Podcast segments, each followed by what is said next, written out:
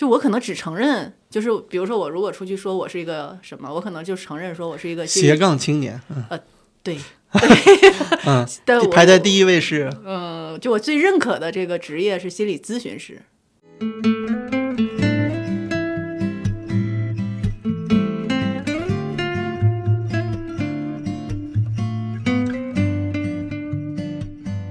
听说这个咨询还是挺贵的，一个小时得多少钱呀？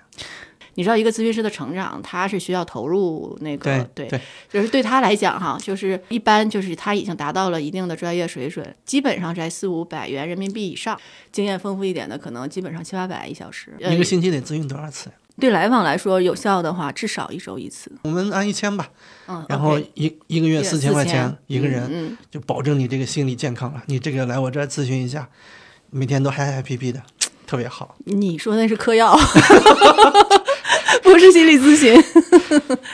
对，你这尺度有点大。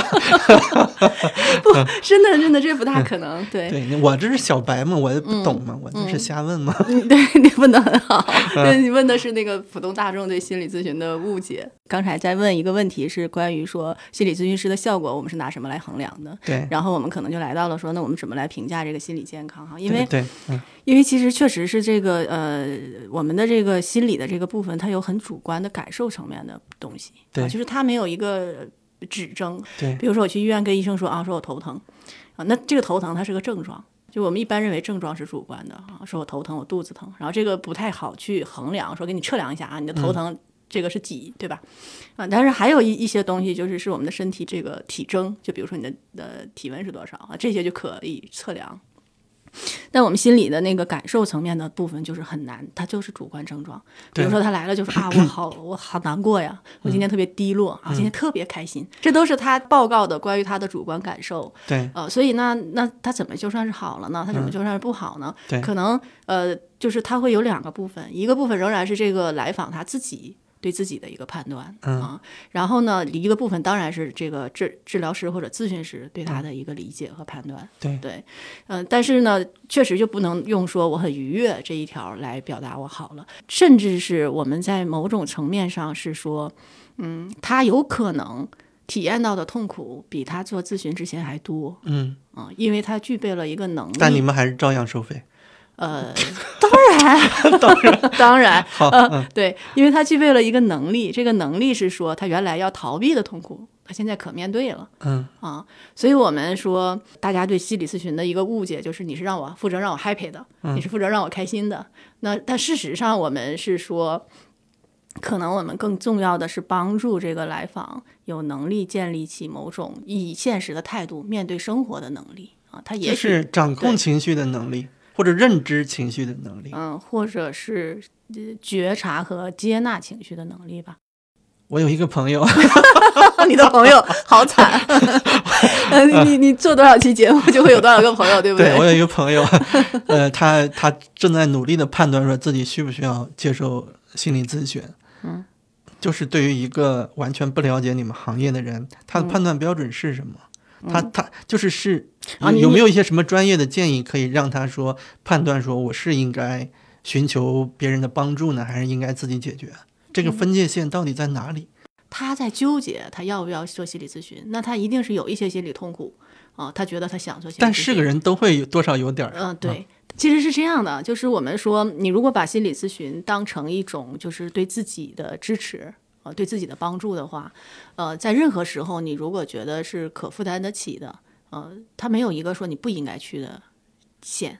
心理咨询能够起效的一个最重要的部分，就是这个来访者他自己生出了某种愿望，对我想要帮助我自己做一点什么事情，我想要为我的人生做点什么，让它变好。对然后这个时候他会来到咨询室，然后我们才有可能帮助到他。对。所以对那些呃，就是暂时还没有生出这个部分的的人，说我们怎么样能够激发他的这个部分，呃，可能是一个很复杂的啊，就是也许我们去传播说，在心理咨询它是有效的，它是一个它是科学它是的科学的，对。呃，然后也许他有一天在，也许他十年前听到了这个节目，这颗就像一个种子嘛，然后十年后的一天他会迸发出来，他需要，然后他就我他就来了。明白，，对。明白。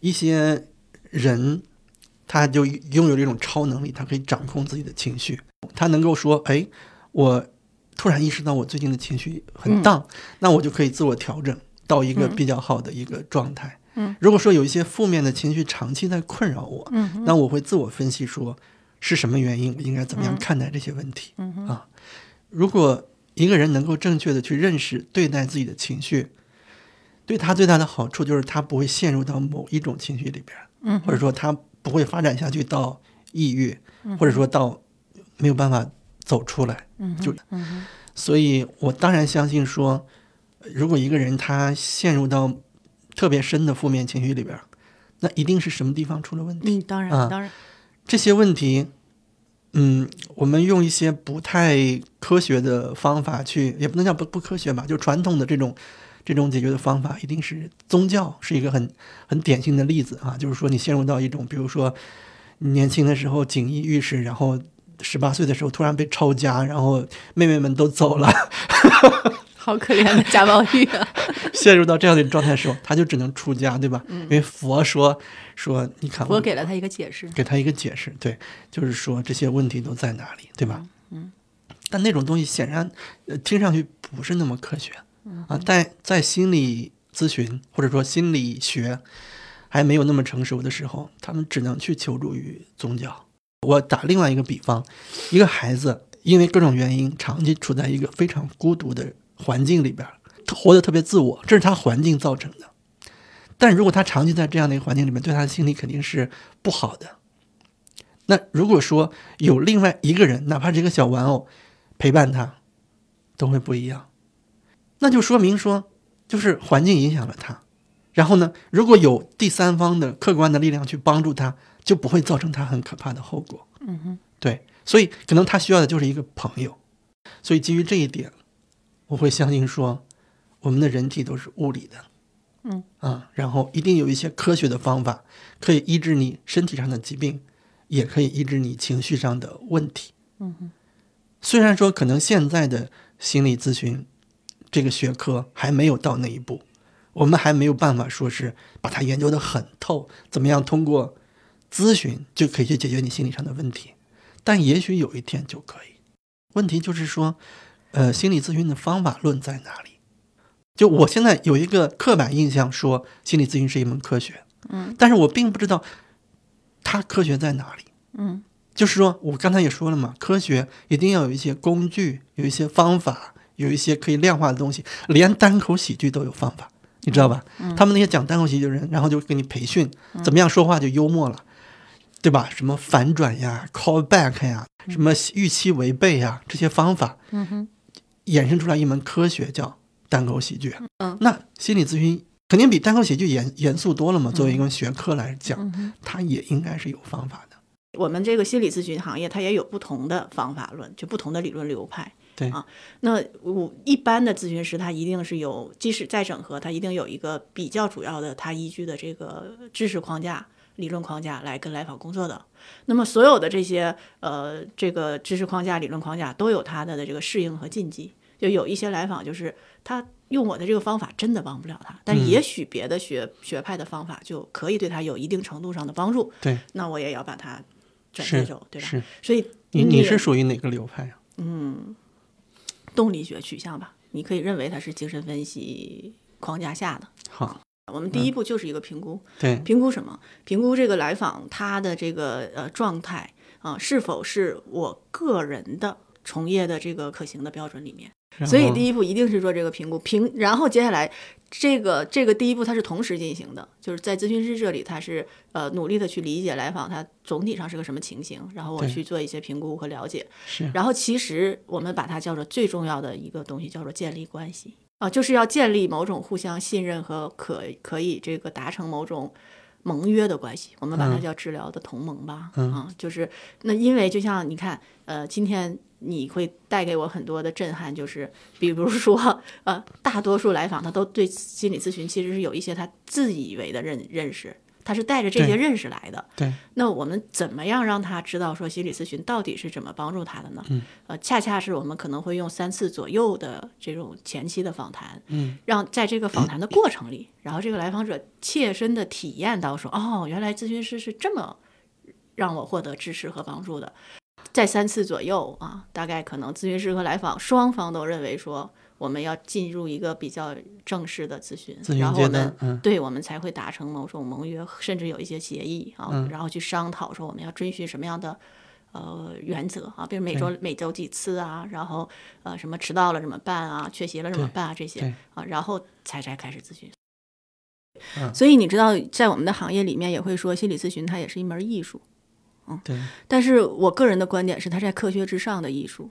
啊、你不能太艺术了啊！太艺太艺术了，保证是不行的。但是，呃，但是呢，就是我也很认同我们的一位大师说的话嘛，就是要为可能你之前听过这句话，就是我我们我们要为每一个来访创造属于他的呃疗法啊。就这个疗法当然是是在这个大的东西已经确定的情况下啊，是就是如果呃我可以有一个很简单的这个方法适用于嗯每一个人的话。呃，那这个可能是有问题的，因为现在的人的问题，往往就是因为社会对这个人的要求是你要按照我的模具啊、来适应我的各个部分，对吧？对啊然后这个会让人的个体的这个部分压抑的太过的时候，他才会痛苦。是啊那如果我的一个心理咨询的方法仍然是一个模具啊，然后去套某一个人的话，我觉得就是好悲哀啊！但是我好像听出来你们一些套路，啊，就是 哦，原来如此，对。原来这次对话你是来试探我们的套路我我的。听出来一些你们套路，你们套路就是无论你怎么样哈，只要你没没有超出我我们就是这个规，在我们的这个框架内，你做什么都是对的。我不不能叫是对的，都是可以理解的，都是可以接受的，都是可以，都是正常的。你是说那个对于来访的，对，嗯，对，我们会认为说，都是可能可能很多人的情绪原因是因为不被认可，嗯，至少咨询师会认可你。嗯嗯嗯就是。嗯，但是我们不鼓励犯罪和那个 没有人鼓励，对，呃，但是我们总是会去想说，这个人，你说，你知道，你知道犯罪他风险挺高的，对对吧？这个人他为什么会选择这样的一个道路呢？对，啊、嗯嗯，他首先是一个可怜人，然后才会去犯罪，嗯，对，就是首先就大是多数吧。对因为因为我们说这个病人嘛，就是说有的就是这个英文的那个词的话，patient，嗯，他是个承受痛苦的人，对对，所以所以我们可以认为说他首先是一个病人，他才会去成为罪犯。是对，嗯，所以我们可能会认为说，我们不鼓励他所有的这种犯罪的行为，但是我们总是要是帮助人们有一种能力去区分幻想和现实。就是我这个想法恨不得杀了你的这个想法，在我的头脑中出现的话，它不是犯罪。对，只有当我拿起刀真的把人杀了，它才是犯罪。对对，但是往往现在我们的情形是说，呃，想法出现在头脑中，也要被这个人个人的这种道德去审判，那他嗯就会有问题。对。对因为佛是告诉我们说你不要干嘛，不要干嘛，对对吧？嗯啊，然后我们是说你要接纳你人性中所有的那个部分，嗯，往往是因为我们对一些部分的否认，让我们陷入了困难。比如说，我们会天然的认为，呃。呃，我这个人就不应该太当，对吧？呃，我们天然的认为说啊，积极努力奋斗啊，然后这个是特别好的，对啊，然后我每天躺在床上啥都不想干，这是特别糟的一个状态，就我们天然会这么认为它。是，但是就是人人的进化就是让你他会有这个部分，也有那个部分。对呃，问题在于说，如果你对某一个部分抑制的太过于严重的话，它不会消失，然后他会用你呃躲起来嘛，他很狡猾对啊，你不是不喜欢我吗？我躲起来，然后偷偷的搞事情。对对对，然后偷偷的搞事情。当你在那啊，我很我很努力，我在奋斗的时候，然后吧唧，然后腿摔折了，然后你就可以躺在床上了。是，对，所以所以可能在我们看来倒，倒是呃，就是这个是很大的一个差别。呃，一一个差别会会说你有一些东西是不该有的，然后我们认为是说，呃，嗯，你所有的东西其实都该有，只不过呃，你怎么样去，呃当你认为它该有了，然后它就。名正言顺的出现在你的眼前，然后接下来你才有可能你你提到的那个管理它嗯，啊、调控它对啊，要不然他就会躲在你的背后，然后你永远也碰不到它。对对对对，我对于心理学以前来来说，它对我来说是一个名词。嗯嗯，今天咱们聊完以后呢，它变得实在了一点点，就是这样啊。嗯或者是你看到了一个咨询师的有限性，反而更踏实了。没有，我 好吧，这是我一厢情愿的想法。你有一项，不过一厢咨询师也也正常。嗯，咨询师不是就这样，然后建立、打破、建立、打破，最后达到一种平衡。啥玩意你看我又预预预预先听了别人的胡说八道，不是不不不，别人不是胡说八道，嗯是你没有理解。我开个玩笑。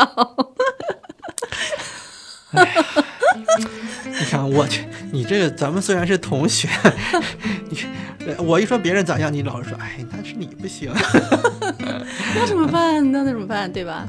嗯因为我因为我确实不知道那个你听到的是什么，但是我我发给你。但是我听到了你说的是什么，所以我对对，嗯，因为这里面的这个误解还是蛮深的。